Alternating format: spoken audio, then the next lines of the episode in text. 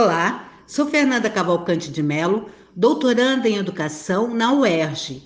Este é o podcast Cotidianos e Currículos, do grupo de pesquisa Currículos Cotidianos, Redes Educativas, Imagens e Sons, coordenado por Nilda Alves, e que envolve estudantes e docentes, pesquisadoras e pesquisadores do programa de pós-graduação em Educação da UERJ, Campus Maracanã, e do Programa de Pós-Graduação em Educação, Processos Formativos e Desigualdades Sociais da Faculdade de Formação de Professores Campus São Gonçalo.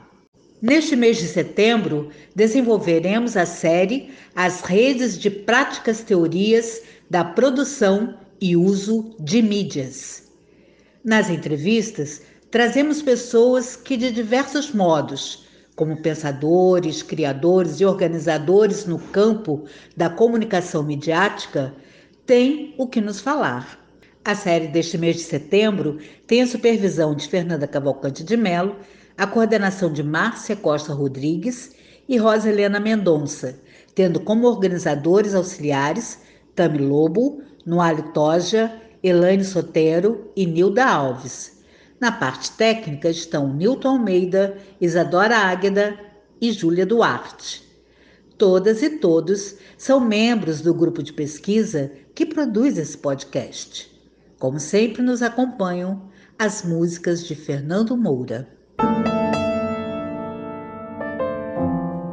Nesse programa, vamos apresentar um trecho da música Parabólica Amará, Gilberto Gil, com depoimentos das professoras Rafaela Rodrigues e Talita Malheiros, seguidos da entrevista feita por mim, Márcia Rodrigues, com a professora Ivana Bente, que é pesquisadora da área de comunicação e cultura, ensaísta, curadora e, desde 2019, pró-reitora de extensão da UFRJ.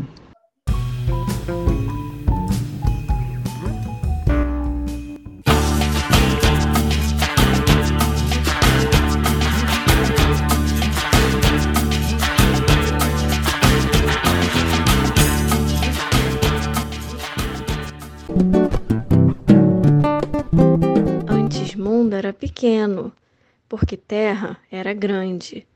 Hoje o mundo é muito grande, porque terra é pequena, do tamanho da antena parabólica Amará. Nesse segundo ano de pandemia Covid-19, eu estou com uma turma com crianças entre 7 e 8 anos. Esse grupo nunca se viu pessoalmente. Eles se conhecem através das tantas telas que nos rodeiam de tablets, computadores e outros né, artefatos digitais. Eu, como de costume, começo minhas aulas sempre com uma conversa. E a partir dessa conversa eu desenvolvo o planejamento do dia junto com as crianças. Em uma manhã, iniciei minha aula compartilhando com a turma que a minha internet estava muito ruim, porque havia caído uma árvore na minha rua. Foi então que uma criança perguntou: Onde você mora, professora? E depois que eu disse, ela ficou surpresa, pois morava muito próxima. Outra criança então disse: É perto da onde, professora? E eu fui respondendo todas as perguntas. Foi então que as 24 crianças que estavam online começaram a falar seus bairros, onde morava, localização, o ponto de referência, tentando saber se algum amigo ou amiga morava perto dele ou dela. Como a turma estava muito curiosa, eu compartilhei minha tela e abri o Google Maps. E assim fomos marcando a localização onde cada um morava. Quem não sabia, perguntava ao adulto que estava próximo, e assim a gente ia marcando a localização das crianças. Eles ficaram surpresos de como moravam perto e nem se conheciam foi quando o assunto pandemia surgiu e as crianças começaram a problematizar o estar em casa. A aula foi passando e uma conversa puxava a outra, até que uma criança disse: Professora, quando que vai começar a aula? Eu sorri e disse: Já começou. A aula começou assim que eu comecei a falar. E a partir dessa pergunta, começamos outra conversa. Longe era distante, perto só quando dava, quando muito ali de frente e o horizonte acabava. Hoje, lá atrás dos montes, dendê em casa, camará. Em uma das minhas aulas online, com crianças entre 6 e 7 anos, mais ou menos, da Prefeitura do Rio de Janeiro, foi apresentado a elas algumas obras de arte de Ivan Cruz. São telas bem chamativas e coloridas, onde ele nos apresenta diversas brincadeiras que fizeram parte da sua infância. Então, são imagens que retratam meninas e meninos jogando bola, soltando pipa, pulando carniça, é, andando de patinete, dentre tantas outras brincadeiras que são feitas no meio da rua. E a partir dessas imagens, fomos conversando né, sobre quais seriam as brincadeiras preferidas de cada um, que logo em seguida se transformaram em desenho. Dias depois, começaram a chegar fotos e vídeos de brinquedos que eles próprios tinham criado ao lembrar das imagens vistas durante a aula. Um aluno montou um jogo da memória inteirinho com desenhos criados por ele, que depois se tornou até lembrancinha da sua festa de sete anos. Chegaram vídeos com alunos que montaram peões com tampinhas plásticas e outros que fizeram barquinhos de papel. O que parecia tão distante fisicamente entre professora e estudante se mostrou muito presente em memórias, criações e acontecimentos que foram sendo tecidos a partir das obras apresentadas. Volta do mundo, camará. E Mundo da volta, camará.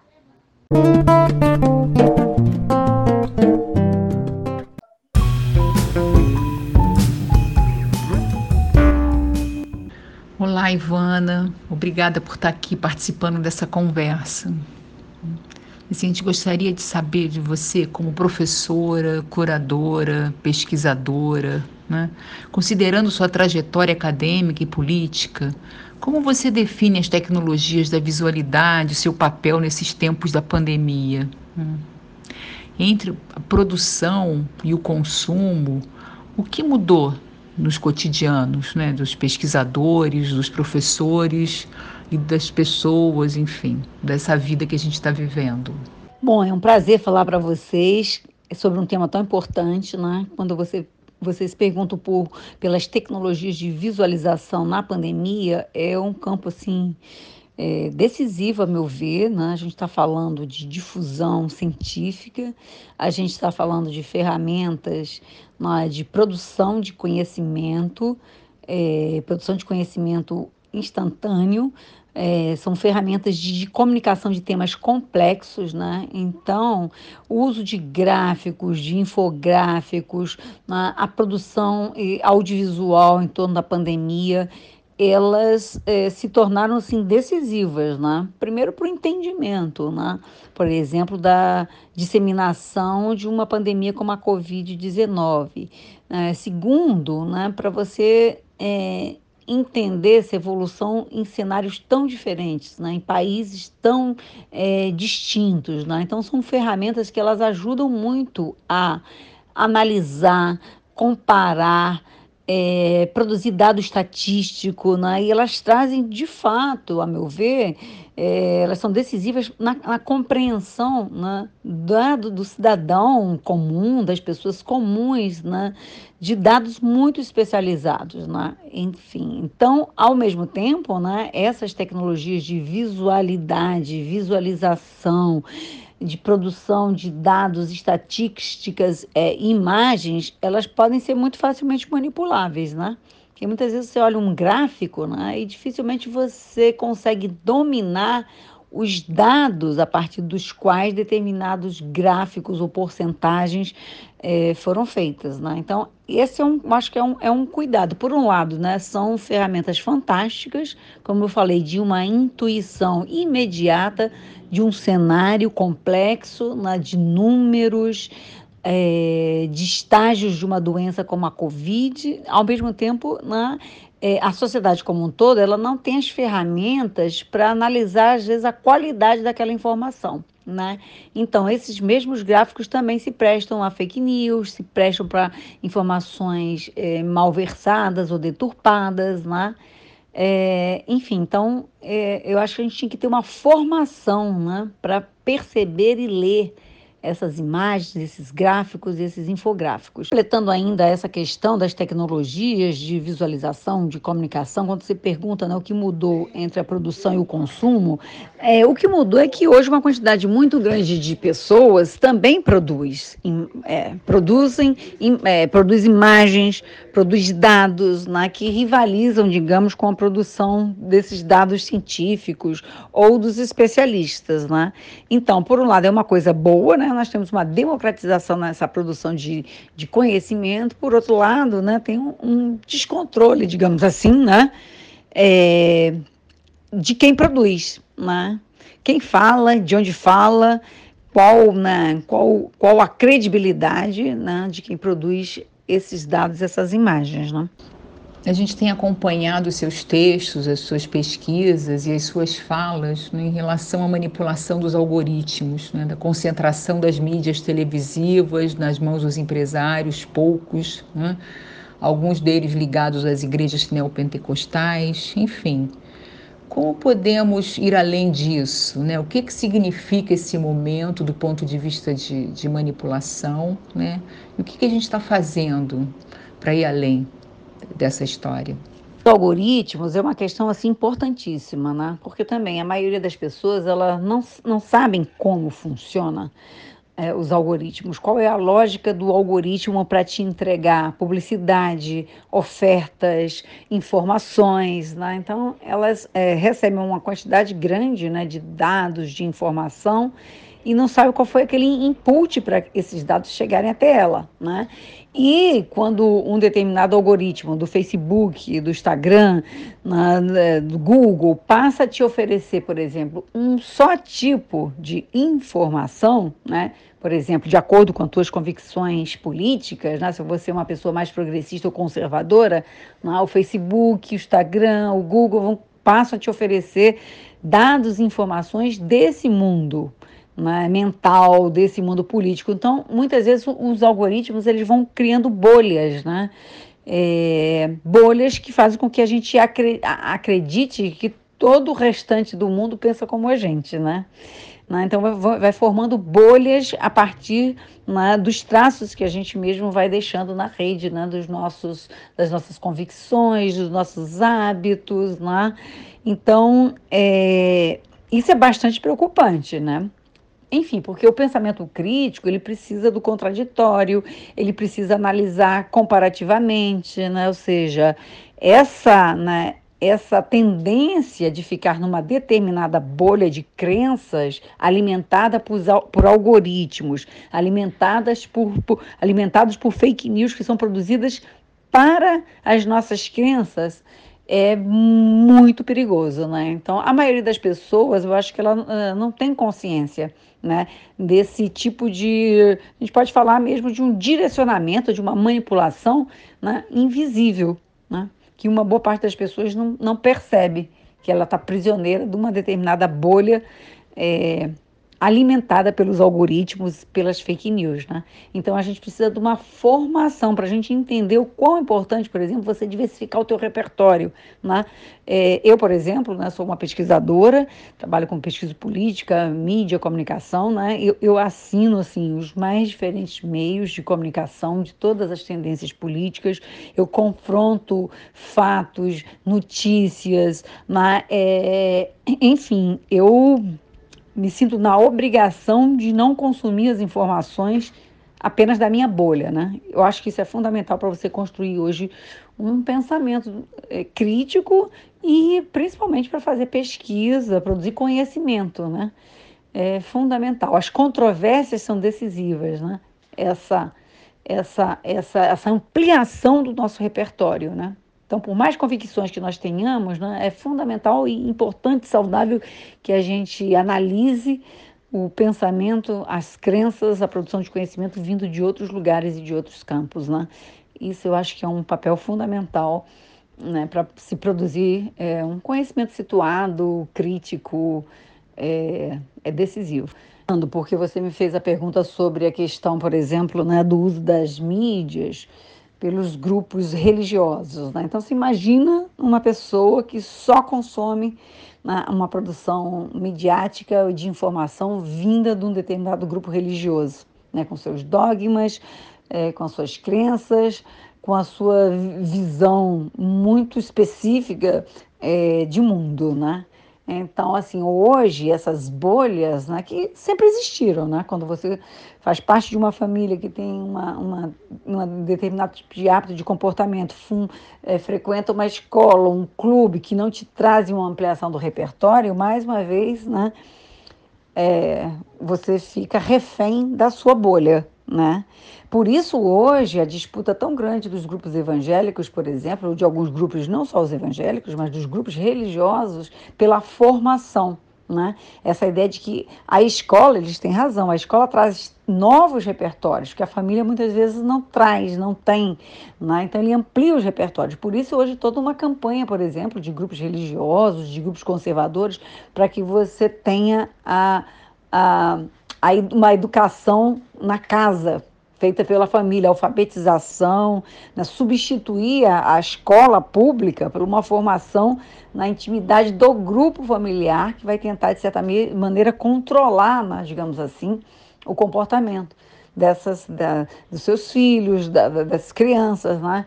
É, daí essa visão de que a, né, a, a criança, quando vai para a escola, ela, ela na, ela muda de pensamento, o que é ótimo, né? ela amplia o pensamento, ela entra em confronto, em, em, em, em, ela entra em contato né, com novas formas de pensar, diferente da família, diferente do grupo religioso, né?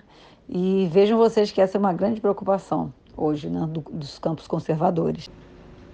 E há no cenário novas propostas né, de tecnologias, de mídias, novas pautas estão sendo colocadas.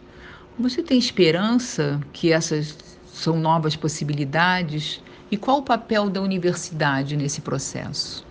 Minha relação né, de pesquisadora do campo da comunicação e das tecnologias, né, ela sempre leva em consideração que justamente se tratam, né, tanto, é, enfim, as imagens, mesmo o uso dos algoritmos, eles podem ser feitos para esclarecer, para informar, para fazer que é, informações relevantes cheguem até nós, né? Então, assim, o veneno também é o remédio, né? Então, essas mesmas tecnologias são utilizadas hoje para os mais diversos grupos para é, ganharem poder de fala, de visibilidade, de representação. Né?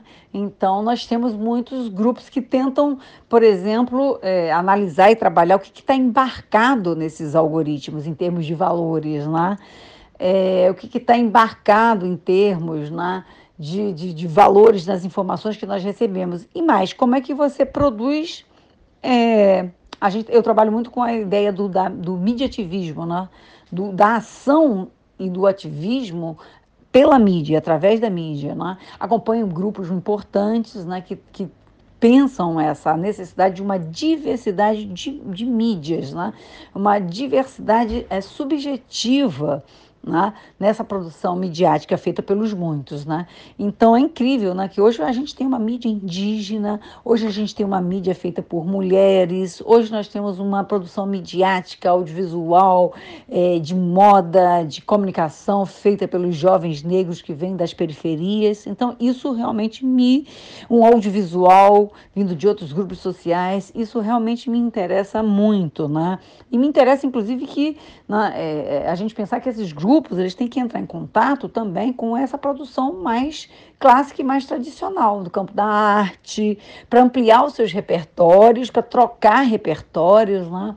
Então, nesse sentido, eu tenho uma visão bastante também é, otimista, né? Como eu disse, né? O, o veneno é o remédio, né? Dependendo da dose, dependendo né, de como ele é manipulado, né? Digamos assim, tratado, né? Então, essa, essas ferramentas, né, é, os aplicativos, a produção é, de audiovisual, a produção cultural, elas são muito efetivas também nessa disputa, né? pelos discursos, pelos comportamentos e pelas narrativas. Né? Então, nós estamos num mundo em disputa. Né? em disputa e que é fundamental a gente ter um, o papel da universidade, o papel dos pesquisadores, e é esse papel da formação. É preciso ampliar o repertório, né? é preciso formar para as mídias, formar pelas mídias. Né? Então, eu acompanho muitos coletivos de é, é, mulheres que trabalham com tecnologia, as mulheres foram excluídas né? É, durante muito tempo né? dessa produção de, de conhecimento tecnológico, né? desenvolvedoras de software, né? mulheres que trabalham com justamente né?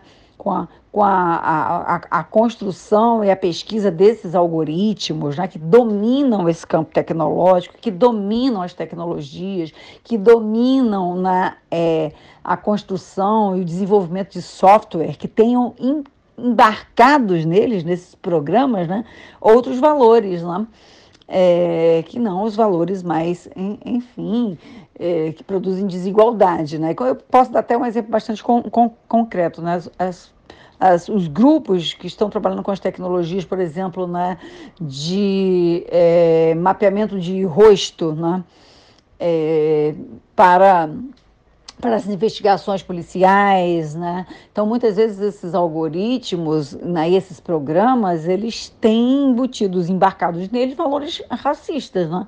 Em que, né, é, as câmeras de visualização, né, de escaneamento do rosto de uma multidão, apontam e vão parar e vão é, é, considerar suspeitos né, o rosto de uma pessoa negra, por exemplo. Né? Então vejam só como não um dispositivo tecnológico pode ter embarcado valores bem pouco é, democráticos, né? valores bastante, é, enfim, é, desiguais, é, racistas mesmo. Né? Então, vejam, a tecnologia ela não é também neutra, né? então, quanto mais sujeitos diversos estiverem produzindo tecnologia, analisando tecnologia, utilizando tecnologia, melhor para essa produção de, é, de discursos distintos, né? diversos, né? melhor para uma, uma ecologia né? democrática. Né? Então, eu acredito muito na formação para a mídia pelas mídias, uma formação que usa a tecnologia, que não é usada pela tecnologia, né? Acho fundamental e acho muito interessante que todos esses grupos, né, como eu falei, os jovens das periferias, os grupos indígenas, as mulheres se interessem e se formem e se apropriem das tecnologias. A gente usa muito esse conceito de apropriação tecnológica, né? É, nós todos precisamos nos apropriarmos né, das tecnologias, entender para poder usarmos, né, mais do que sermos usados né, é, por elas. Obrigada por nos acompanhar até aqui. Se quiser falar conosco, escreva para cotidianos@gmail.com. Fique agora com Fernando Moura. Até o próximo episódio.